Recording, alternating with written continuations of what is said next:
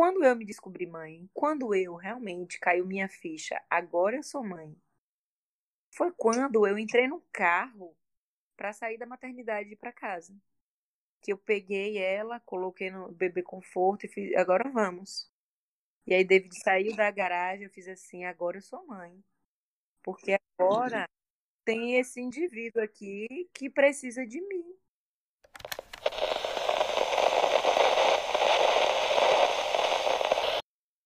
Sejam todos bem-vindos e bem-vindas a esse programa. Eu estou aqui hoje novamente muito feliz de estar recebendo essa convidada de muita honra nesse programa.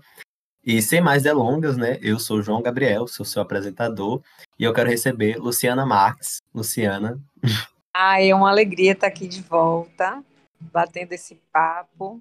Foi tão gostoso dessa, da primeira vez e não duvido que será desta segunda, né? Até porque é um tema que me agrada muito Deixa é. você a apresentação. Se você está acompanhando o podcast, Luciana participou do, da primeira temporada do Microfone Aberto, no nosso programa especial sobre amores, erros e afetos, ou é ao contrário, não me lembro, me recordo mais agora. E ela traz uma fala muito importante sobre maternidade, fala essa que abre esse programa hoje, né?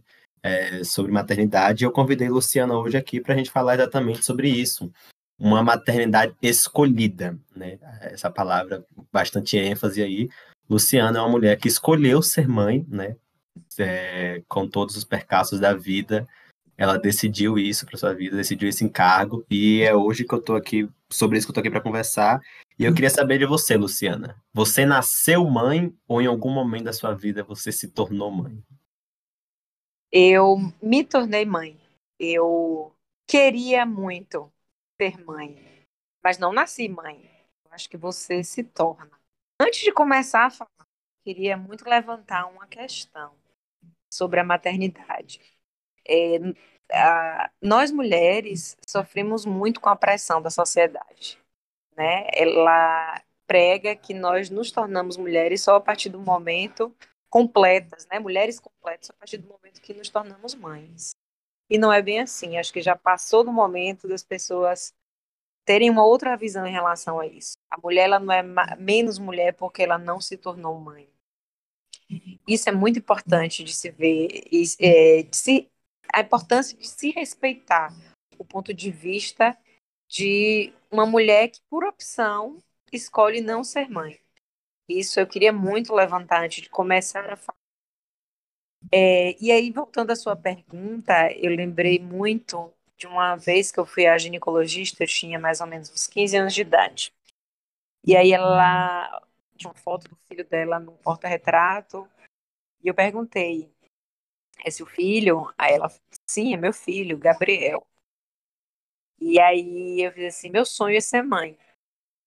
E essa frase, a resposta dela, foi assim, fantástica, eu guardei para o resto da minha vida. Ela fez assim: ser mãe não pode ser um sonho, deve ser um plano, um projeto, mas não pode ser um sonho.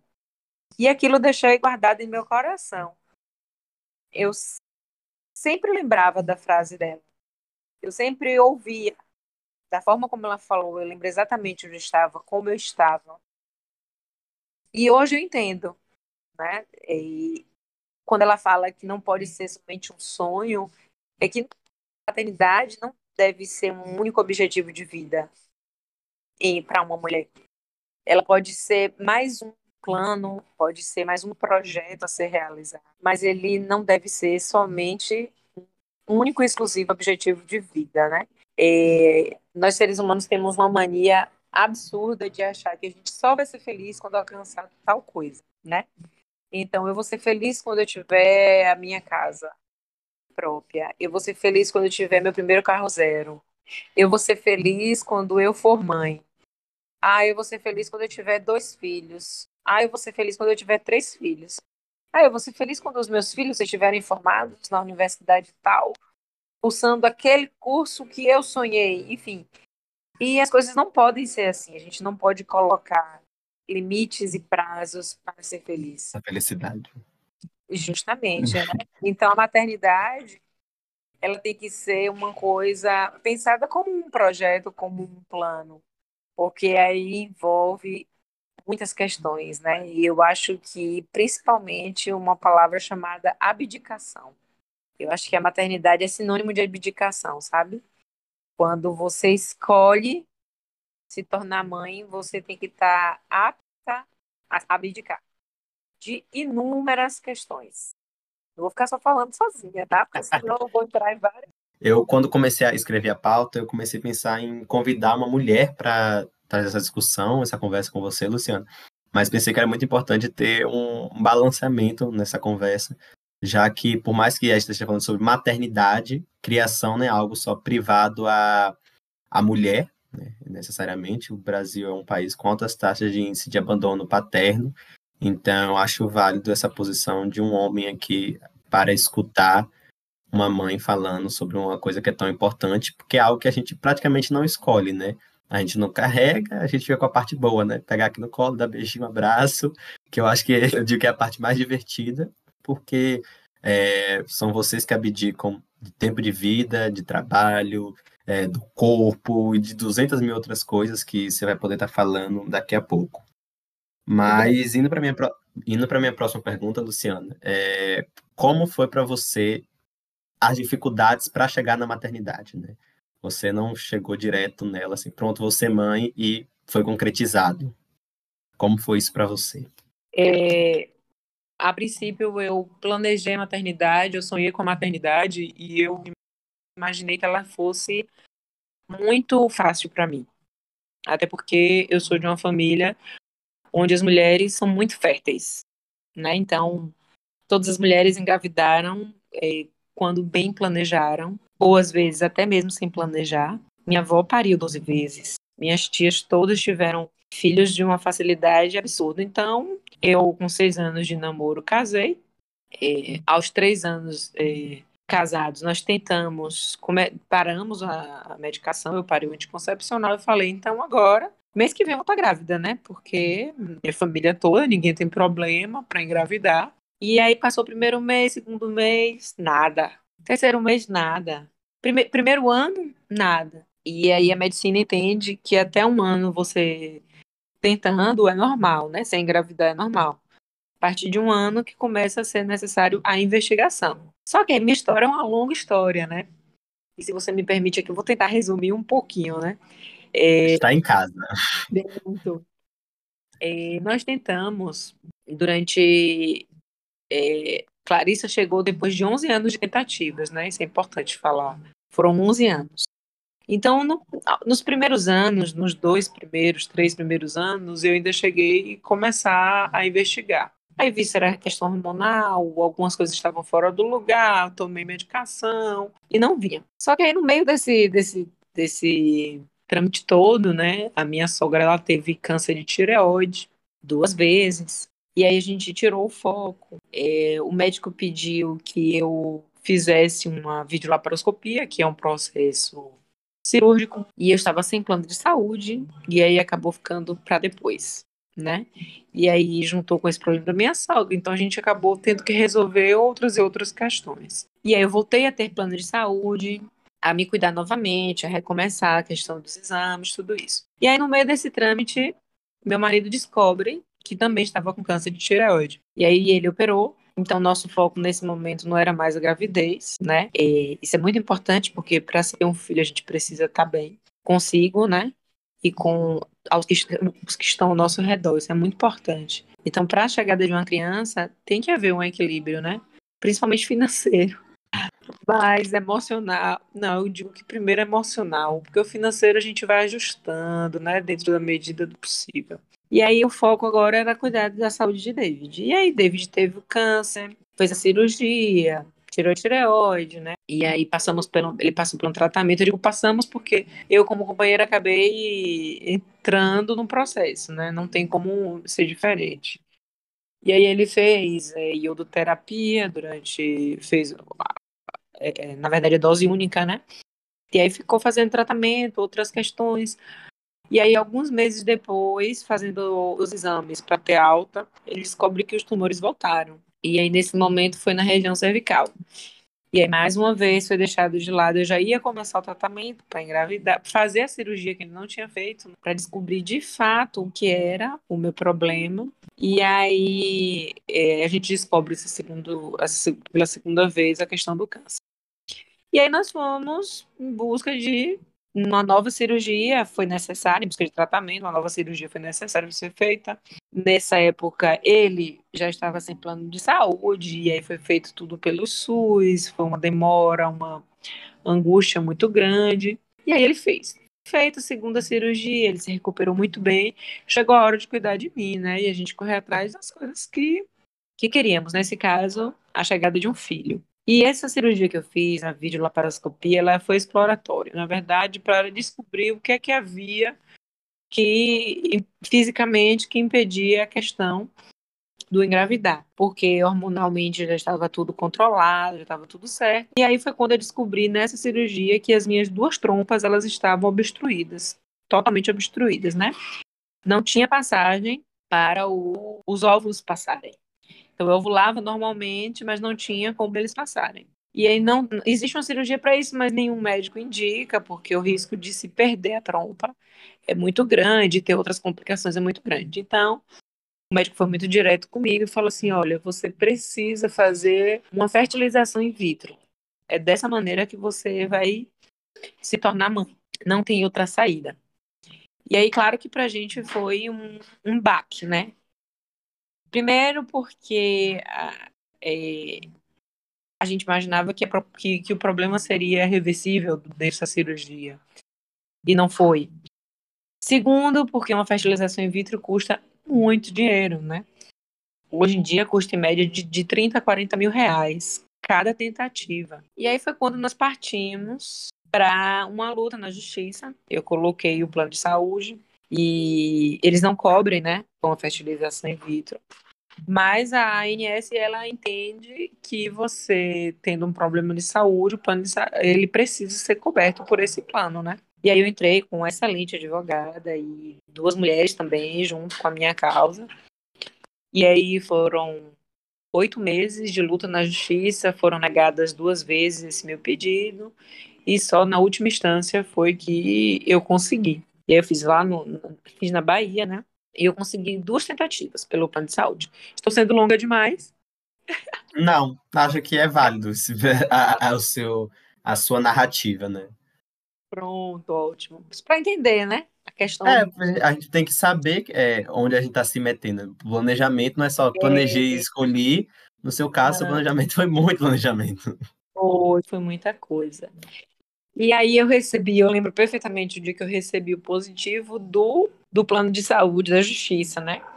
Disse, poxa, agora vai dar certo e a gente vai correr atrás e tudo vai é, funcionar bem, né? E aí, esse foi uma, uma vitória, mas ali se começava mais uma outra batalha, outras batalhas. Porque o processo de fertilização in vitro, ele tem um desgaste físico, um desgaste psicológico, e um desgaste financeiro. Em partes foi coberto, claro, né, pela, pela, pelo plano de saúde. A maior parte dos gastos eu tive custo com deslocamento, porque eu morava nessa época em Aracaju, Sergipe, e fiz o tratamento em Feira de Santana e Salvador, na Bahia, né, nas duas cidades. Então tinha o deslocamento, tinha a questão de outras medicações mais baratas que eles não cobriam e eu tinha que, que arcar. Mas, e assim, são várias etapas entre medicações que são aplicadas na barriga, exames, muitos e muitos e muitos exames de sangue, exames de imagem. Então, assim, é um desgaste muito grande, muito puxado. E no meio desse processo se cria uma expectativa muito grande. Você não vai entrar no meio de um, de um tratamento desse pensando que não vai dar certo. Você cria expectativa, né? E aí eu fui para a minha primeira tentativa. E aí são dois processos, né, que são feitos em centro cirúrgico. O primeiro é a aspiração dos óvulos, em que é, a mulher é sedada, e aí dentro do centro cirúrgico é feito através de ultrassom, junto com um aparelho de punção, é feita a aspiração desses óvulos, né, porque vai sendo estimulada a ovulação em um nível Master Ultra Power, com medicações fortíssimas. Então, eu ovulei Muitos, tipo Uma assim, bomba de hormônio. é, então, cada mulher ovula uma vez por mês, né? Um óvulo é liberado por mês. Quando acontece dois de serem fecundados, é quando tem os gêmeos, né? A gente sabe disso. Imagine eu fui coletado 23 óvulos, né? E aí, da primeira vez, fui coletado 23 óvulos. Então eu tava super tudo. Super inchada, super sensível, super, super mil coisas. E aí a, é, a médica é, falou, olha, você teve um hiperestímulo, né? Que é quando a medicação, ela funciona muito de uma maneira exacerbada e aí você não vai poder fazer a transferência do embrião a fresco. Seria uma semana depois do processo, né, de, de aspirar os óvulos. E aí eu tive que esperar alguns meses, quatro meses mais ou menos, para poder fazer essa transferência do embrião. E aí eu tive três embriões na minha idade, esse processo eu fiz, eu estava com 37 anos, então com essa idade ela é feita a transferência de três embriões. Claro que eh, enquanto a mulher está lá sendo aspirada os óvulos, o homem está é, passando pelo processo de coleta de espermatozoides. E aí vai direto para o laboratório para escolher os melhores. Os melhores óvulos, os mais maduros, os melhores espermatozoides, né, na sua morfologia. E aí é feito a mágica, né? Plim, junta tudo e a natureza é linda, maravilhosa. Isso, e aí a gente vai acompanhando, através, mandando, né, como é que foi o processo. Em, em janeiro, a aspiração. Lá em abril, expectativas do. Criei muita expectativa. E aí já vou falar que a expectativa é irmã da merda, né? Porque. Eu já tenho o episódio, na expectativa mãe da frustração aqui. Pois é. E aí eu recebi, depois de uns dias, eu fui fazer o exame e deu negativo.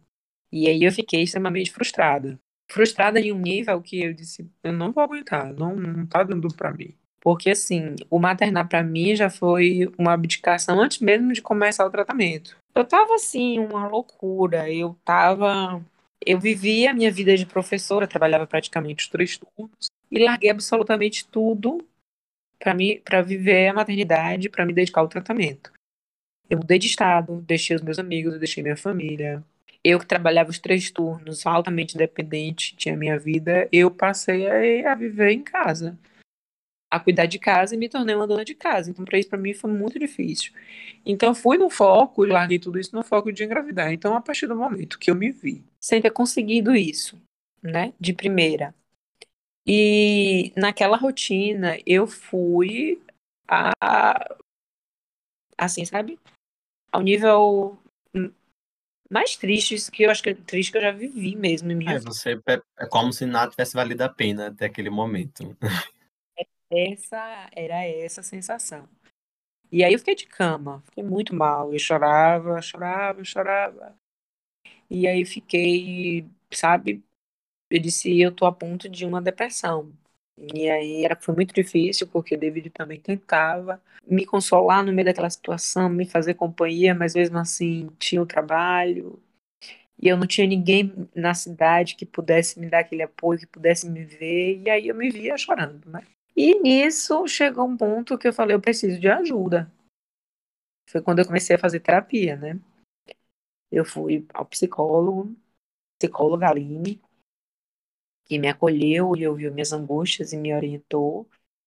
E foi a partir daí que eu falei assim, cara, se eu não fizer por mim, ninguém mais vai fazer na vida, né? Foi quando eu dei aquele start, disse, eu vou começar a comer melhor, eu vou começar a cuidar da minha cabeça e do meu corpo. E aí contratei personal, comecei a fazer dieta, psicólogo, fazer atividades. Eu morava a duas quadras da praia, comecei a frequentar mais a praia, que é algo que me deixa muito feliz, me alegra muito. Todos nós. Tem gente que não gosta, olha lá, viu? Se pudesse, azulejava tudo. Ai, ai, ai. E aí eu comecei a fazer por mim porque eu tinha uma segunda tentativa, né? A justiça, a justiça liberou duas tentativas para mim. O plano tinha que cobrir essas duas. Esse velho, é... aí eu lembrei de que da voz da médica falando lá comigo aos 15 anos de idade. Não, não, não é um sonho, é um projeto que você não pode ser meu único objetivo de vida. E aí eu comecei a tra traçar planos B. Eu disse, velho, e se não for para ser isso, o que é que será de minha vida? E aí tracei muitos planos. Planos e planos e planos, e comecei a pesquisar, e comecei a fazer contatos. Se eu não engravidar, o que é que eu vou fazer? E aí começou o processo da segunda tentativa. Que é tenho medo, mas ao mesmo tempo eu já sei de tudo que eu vou passar. Eu já sei o passo a passo. Então isso me deixou já. Isso me deixou mais confortável, né? Eu sabia exatamente como aplicar a medicação, eu aplicava em mim mesmo. Eu sabia é, o que a médica ia fazer em todas as etapas. Sabia de tudo. E aí eu tive sintomas depois. A transferência já foi a fresco, já me deixou menos a fresco, ou seja, sete dias após né? Eu fiz a coleta de, de óvulos numa 7, em um 7 de setembro, no 14 de setembro eu fiz a transferência dos embriões. É. E aí foram três embriões novamente. E aí fui, assim, me cuidando e esperando que as coisas acontecessem. Fiz repouso, né? Fiquei muito tranquila. Expectativa sempre, né? Sempre vai existir. Sim. Eu tentava tirar isso da cabeça para tentar encarar de uma maneira mais tranquila caso estivesse o negativo. E aí, quando surgiu a, a, eu, os primeiros sintomas, eu fiquei assim, né? Se será? Tô doente, gente, precisa do médico. É, é, eu, eu tive um, um pequeno sangramento, fiquei muito tensa, né? Aí quando meu marido foi, David foi e aí ele fez assim, luz é sinal de nidação. Nidação, que é quando o embrião ele fixa, né? na, na parede do, do, do útero, no endométrio, para começar a nidar, grudar e dali o milagre acontecer. Eu pensei assim, ai meu Deus, será que é? E aí quando eu fiz o exame, eu estava lá gravidíssima, né? E aí eu disse, porra, valeu a pena. Mas se eu disser para você que eu não passei os nove meses com medo, eu estaria mentindo, né? Porque quando é, deve, deve ser bem diferente para as pessoas que engravidam de uma maneira fácil. Quando a pessoa passa por isso, né, por todo esse processo que eu acabei de narrar para você, existe existe um medo que acompanha, querendo ou não, o tempo todo. É, você não teve uma frustração só ao longo, né? Foram várias. Então, até aquele momento com a criança no colo, tudo pode acontecer, né? Tudo pode acontecer. E aí eu tive uma prima que perdeu a bebê, ela já estava com oito meses de gestação, com, sabe, pertinho de ter filho, e aí eu ficava pensando naquilo. Tentava desviar, né, até minhas séries de, de drama, suspense, eu não assistia mais. Tudo era o mais leve possível para tentar, né, levar de uma maneira bem tranquila. E aí foi, tudo ocorreu super bem, né? até, até hoje eu olho para trás e falo mesmo assim que valeu a pena, faria tudo de novo, que vale, vale muito a pena. O maternar é difícil, mas é saboroso, né? Tem, tem experiências que você só vive e conhece através do maternar.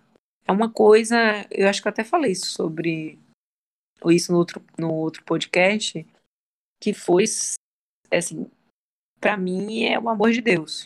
Se a gente, o que Deus sente por nós é justamente esse amor materno. E olha lá se Deus não é mãe, viu? E olha Fica lá. aí. Ai, e é, é, é aquela questão, né? Minha mãe, ambas as gravidez dela, tanto a minha quanto a minha irmã, foram acidentes, né? ocorreram, não estava nada planejado na vida da mulher, e a minha foi uma gravidez um pouco mais conturbada que a da minha irmã, né? Eu sou prematuro, então ela teve que tomar medicação para me segurar, e depois eu não nascia, e se não tivesse tomado a medicação, eu tinha nascido com seis, sete meses, sei lá. Então, teve essa conturbação, mas eu até recentemente fiz um trabalho para um curso e onde eu peguei essa, esse lado mãe. A gente fala mãe, né? E esquece da pessoa que está lá. Então, Célia é mãe de João e acabou. Ela é mãe de João. Ela não é uma mulher com duas pós-graduações, não é uma pessoa com 25 anos de experiência de trabalho, ela não é uma mulher que sai, que se diverte, é uma pessoa que tem uma vida. Não, ela é mãe. E aí eu fiz esse trabalho e perguntei assim: é, como é, como foi a maternidade, se repetiria, né? E como é ser mãe hoje? E é essa a pergunta que eu trago para você, Lu. Hoje, Clarissa aqui no seu colo, você olha ali, passa ela ali que tá correndo, né? Como é esse sentimento agora, né? Você, a gente inicia esse programa com essa fala sua sobre encontrar essa maternidade somente quando Clarissa estava no carro, tá ali, ó, tá aqui agora, vou levar para casa. Então, como é para você hoje? Né? Acho que a Clarissa tem um ano e alguns meses já, né? Fez um pouco agora. É, como é para você esse sentimento de agora? Tá aqui. Tá é real. Então, vou pegar. Eu costumo dizer que é trabalhoso e prazeroso na mesma proporção. É porque, assim, existem diversos tipos de maternar. Existe uma coisa chamada rede de apoio, que é indispensável na vida de uma mãe. E aqui eu não tenho, né? Eu moro longe da minha família, moro longe das minhas amigas, que seria a minha rede de apoio. E eu tive Clarissa no ápice da pandemia. Clarissa nasceu 23 de maio de 2019. O boom da pandemia foi massa, então a gente estava no ápice e ainda estamos vivendo a pandemia, né? Com todas essas limitações. Então, assim, eu cuido dela em tempo integral. Então, se eu vou ao banheiro tomar um banho, Clarissa tá junto comigo. Né? Se eu vou ao banheiro fazer necessidades fisiológicas, Clarissa tem que ir comigo. Né? São coisas assim do dia a dia que é, realmente pesam quando você não tem uma rede de apoio. É cansativo, eles têm uma energia que é fora do normal, né? Eles querem, eles estão, assim, essa faixa de, de, de idade dela, quer conhecer tudo e aprender tudo ao mesmo tempo. Então, se ela tá mexendo aqui uma coisa, ela já olha para outra, ela já quer mexer. E assim, o risco de correr um acidente doméstico é muito grande. Porque sobe em tudo, porque futuca tudo, porque não, não tem Põe noção. tudo na boca. Não tem noção de altura, não tem noção. Então, se eu disser para você que uma rede de apoio não me faz falta, eu estaria mentindo. Seria mais fácil. Se eu dissesse para você que se eu tivesse aqui uma empregada todos os dias da semana cuidando das coisas da casa, para eu me dedicar melhor a ela, eu estaria mentindo, né? Eu gostaria. Mas cada um vive dentro da sua realidade eu ainda sou muito privilegiada comparada a outras mães, né? Que além de tudo ainda precisam trabalhar fora, além de trabalhar em casa, precisam trabalhar fora. Às vezes mães que precisam, que trabalham como babás, por exemplo, largam seus filhos com outras pessoas cuidando para poder cuidar da, dos filhos de, de né? Do, de quem paga o seu salário. Então, claro que eu ainda sou privilegiada. Eu moro bem, eu tenho condição de, de, de oferecer a ela o melhor e que a gente pode, assim, de comer, de vestir, um plano de saúde. Então, ainda sou privilegiado, mas a gente sabe também que existe essa questão de, de fazer falta no dia a dia. Essa, essa rede de apoio. Claro que eu fico muitas vezes a me perguntar e julgar, eu não deveria, mas eu julgo. Claro que existem mães que praticamente só pega o filho para tirar foto no Facebook, para botar no Instagram, né? E o Facebook, o Facebook tá uma coisa bem cringe. muito cringe. Oh, meu Deus. Oh, ela é muito jovem, ela, gente. Já ia dando esse vacilo, né? Então, claro que a gente sabe que tem as mães que elas sabem das dificuldades de fato do maternar. Porque elas não escolheram isso. Julgo. Julgo porque às vezes eu acho que, sabe, vem cá, como é que é o maternar para a vida dessas pessoas? Que uh, outro dia eu estava vendo uma mulher super famosa, eu soube já por terceiros, eu não a sigo, a tal de Virginia, que é casada com a filha do cantor Leonardo. E aí diz que ela é famosa. Acho que sei quem é. É, diz que ela é famosa e tal. E aí, com 30 dias de parida, cesárea, ela tava, foi fazer uma surpresa pro boy, né, pro pai do filho dela. E aí ela contratou um jatinho particular, ela mora em uma cidade, foi para São Paulo para curtir as baladas, com 30 dias de parida, né? E aí eu já tenho um ano, dois meses de parida, eu olho minhas fotos de antes e não me reconheço. Eu digo, como é que essa mulher consegue estar tá, assim é, é porque ela, de fato, e se a bebê chorou, e se a bebê precisou dela, ela foi passar o final de semana. São 30 dias, o bebê nem sabe que nasceu ainda. E aí eu julguei mesmo, porque eu falei assim, velho, a referência materna, o batimento cardíaco, o cheiro é dela, não é da babá. Entendeu? Eu não julgo, por exemplo, se, ah, se eu tivesse aqui à disposição duas pessoas para me ajudar, eu acho que mesmo assim eu estaria fazendo questão de certas coisas que algumas mães não fazem. E aí eu, eu sei que eu tô errando, sabe? Em falar certas coisas assim, tá, tá achando. É, você falou da rede de apoio, né? Eu lembrei da minha mãe agora. Eu não vou lembrar exatamente, depois me corrija minha mãe, se foi 15 ou 40 dias, que foi a primeira vez que minha mãe foi, me deu banho, porque ela morava na cidade do meu pai, então tinha a irmã do meu pai, é, sobrinha, a minha avó, então ela nunca precisou fazer. Então tinha pessoa lá, todo mundo em casa, eu acho que sou o primeiro neto depois de uma longa jornada de meninas, então o negócio ali era o, casa, é, o primeiro filho da minha mãe, não sei o quê. Então minha mãe só teve essa oportunidade porque a pessoa não estava lá. Então ela vivenciou muitas poucas coisas porque foram tomadas dela. Então, desse local de rede de apoio, né? Ela, a gente estava até conversando esses dias que ela praticamente quebrou o dedo da minha tia na hora do parto. E minha tia tava lá, sorrindo, e força, Célia, e minha mãe quebrando o dedo dela na hora do parto, né, nesse local de rede de apoio.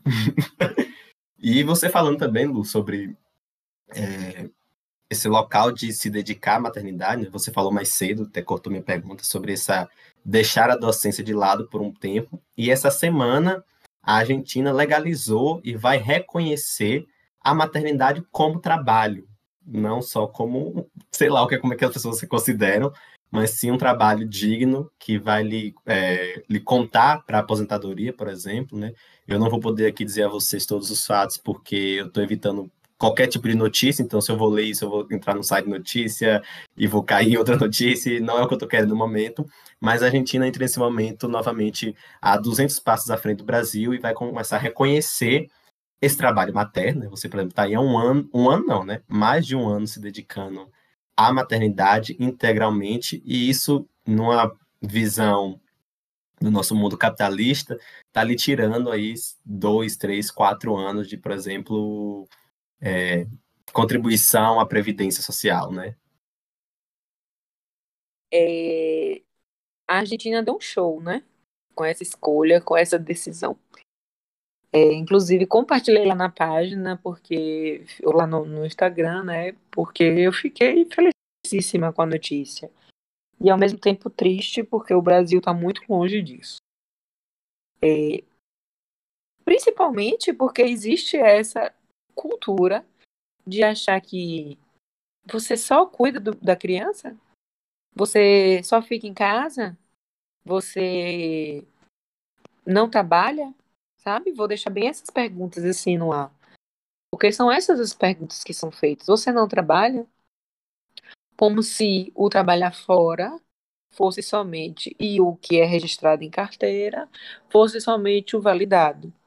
Sendo que o trabalho, o, o trabalho doméstico e o trabalho, né, o, o maternar, de fato, como é a minha experiência, né, é muito puxado, é muito desgastante. Então, nada mais merecido do que esse reconhecimento, né? Que fosse para todas as mães aí do, do, do mundo todo. A gente sabe que tem muitos países que são bem à frente em relação a isso, né? São bem desenvolvidos, que garantem leis. Mas o Brasil, ele culturalmente já não precisa nem falar politicamente. Eu não vou falar nem de política, nem de, de ações políticas, nem de projetos, nada disso. Mas eu estou falando assim de culturalmente, que seria base, né? Para ganhar essa força, para se cobrar das grandes autoridades. Então, acho que eu acho que quem cobra e que fala isso deve achar que a gente deve dormir o dia todo, deve é, acho que o bebê. Porque tem, existe um. Come sozinho, né? Come sozinho, vai lá. Tudo só. Existe uma, uma coisa. É, um, um conselho lindo na maternidade. Você precisa descansar quando a criança dormir, você precisa dormir. É como assim? Como assim? Como é que a gente descansa na hora que a criança dorme? Porque a hora que você vai fazer alguma coisa. Ao resto da casa toda, né? É a hora que você vai fazer alguma coisa, é a hora das sonegas, entendeu? Assim. E não, não e por acaso estamos até gravando esse programa agora, enquanto Clarissa já foi dormir. Clarissa foi dormir. E ainda, graças a Deus, Clarissa tem um pai que é participativo, né? Porque é aquela velha história, né? Que o pai ajuda, não é ajudar, é fazer a sua parte. É participar da educação, da criação da criança, é ajudar e participar da manutenção de uma casa. Porque a gente tem essa questão da cultura também, de que o pai ajuda. Ai, que lindo! Ele faz a comida da criança. Ai, que lindo! Ele dá banho. Ele ajuda. Como assim, gente? E até hoje me revolta muito. Quando eu escuto qualquer pessoa falar isso, eu digo, epa, como assim? Ele teve um amigo que ele veio me falar, ele me contou que o amigo estava é, assustado, com David admirado, porque ele ficava acordado nas noites comigo, né? Acordava, ficava dando aquele apoio. E o, esse amigo, quando o bebê era pequeno, acordava muito à noite. Ele foi dormir um quarto e deixou a mulher com a bebê em outro quarto. Porque, segundo ele, ele era o provedor da casa. Olha Ai, que Ele era o provedor da casa, ele precisava dormir a noite toda para que no outro dia ele estivesse completamente descansado para poder trabalhar. Um cara desse, para não falar outra coisa, porque ele, ele é um safado. Por que? Então, por que você teve filho se você não quer viver a paternidade? A paternidade, ele não é só pegar no colo, como você falou, tirar foto e postar em rede social. A paternidade, ela vai muito mais além. A paternidade foi como foi para David, dos amigos estarem sorrindo da cara dele no trabalho, porque um dia ele dormiu sentado. As olheiras batiam aqui no nariz, né? Porque é muito difícil, principalmente nos primeiros meses, né? Nos três, quatro primeiros meses, porque o bebê ainda está se encontrando neste mundo, descobrindo que ele é um, um ser humano em que existe rotina e que existe que ele, primeiro que caiu a ficha que ele saiu da barriga da mãe, né? Não, tem um mundo novo a ser explorado. Um mundo novo, é. E aí a, a chamada esterogestação, que é quando o bebê ele ainda tá com os hábitos que estavam na barriga, né? Então ele não sabe ainda, então tudo incomoda. E, velho, os primeiros dias para os pais de primeira viagem, e aí uma amiga minha que teve o segundo filho falou assim: é tudo igual, não é só de primeira viagem, não, porque cada bebê é diferente um do outro. Velho, são gemidos que você não sabe se o bebê tá com dor, tá com frio, tá. fez xixi, fez cocô, a fralda tá folgada, a fralda tá apertada, tá doendo o quê? Será que é o ouvido? São mil gemidos, mil sons que você não consegue entender.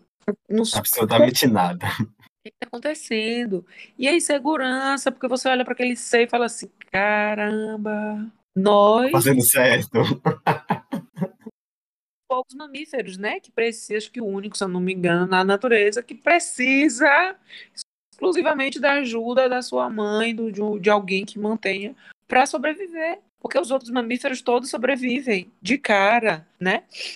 É, e aí você fica, porra, se eu não cuidar, não sobrevive. E aí você tem que ter, olhar a percepção, e aí, meu Deus, será que eu vou dar conta? Será que não vai dar conta? E aí vem as outras coisas que não é só o bebê. Tem dia que você vai lembrar que não escovou o dente às 5 da tarde. Daqui a pouco tá na hora de escovar o dente pra dormir. É, pô, tem umas coisinhas lá, ver o dia, não lembro. Ó, porque, como é que, que eu ando.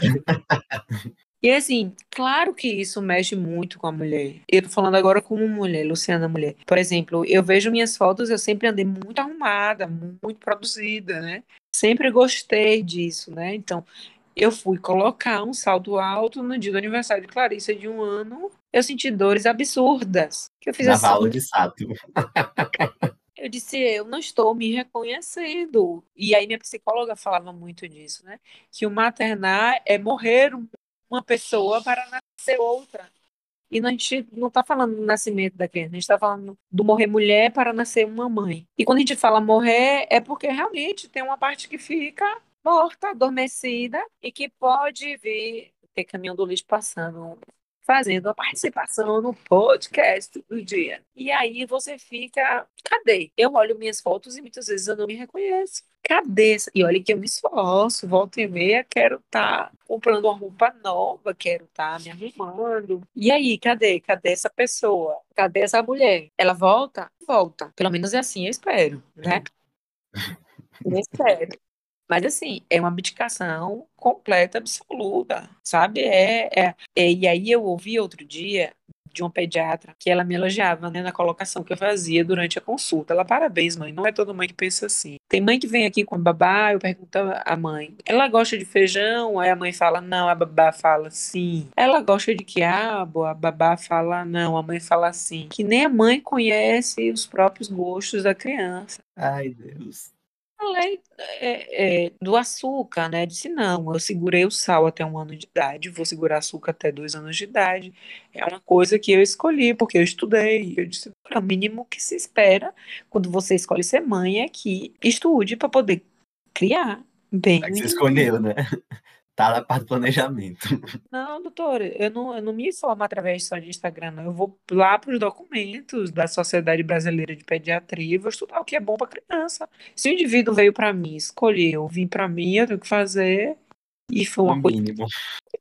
O mínimo que eu posso fazer. Aí ele, ela me falou uma coisa muito interessante sobre a maternidade.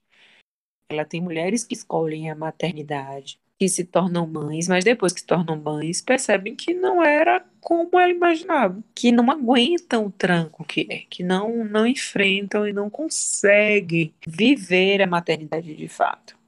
Eu não estou dizendo que viver a maternidade de fato é você morrer para o mundo, não. Eu estou falando que é fazer o mínimo, sabe?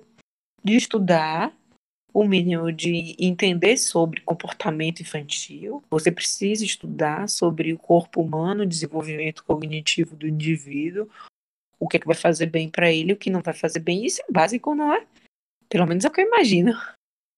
Vá, assim João. esperamos todos. Mas é, é, isso, Lu. É, eu quero agradecer você pelo papo. Né? Você fica falando isso, está falando demais, mas mais, mais, mais raiai. Esse é o espaço, né? Essa é a ideia do convite, é trazer essa pessoa que escolheu e aí eu acho que você elenca de forma muito clara todos os processos, todas as dificuldades, cada coisa que você abdicou, cada coisa que você escolheu, né? A gente tem uma discussão muito nova na, na internet, principalmente, sobre essa maternidade não glamorizada, né? Não só sobre enfeitar a maternidade, não é esse todo lindo, né? Eu tenho uma mãe com uma jornada tripla de trabalho praticamente, e dois filhos. Uma mãe agora que é uma mãe solteira, né? Gosto de dizer assim, com dois filhos, uma jornada tripla de trabalho e que tem uma vida que ela quer manter também. E tem dois filhos para criar, né? A gente fala sempre que nesse momento que a gente sair, até brinquei com ela esses dias. Quando eu for embora, quem vai cuidar de mim? A senhora. Não se preocupe, porque eu posso estar do outro lado do planeta Terra. Vai ser a senhora que eu vou ligar, vai ser continuar a mãe, mesmo que não seja aquela que vai trocar a fralda mas de algum jeito vai estar trocando um, essa uma metáfora de fralda. Mas eu queria agradecer, Luciana, pela oportunidade, novamente, né? Você está aqui 10 da noite, depois de um dia com uma criança.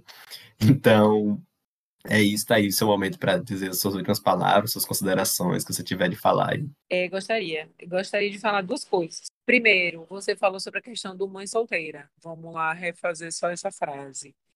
Que hoje em dia é o mãe solo né? Porque mãe solteira não existe, não é um estado civil, é uma mãe solo, né?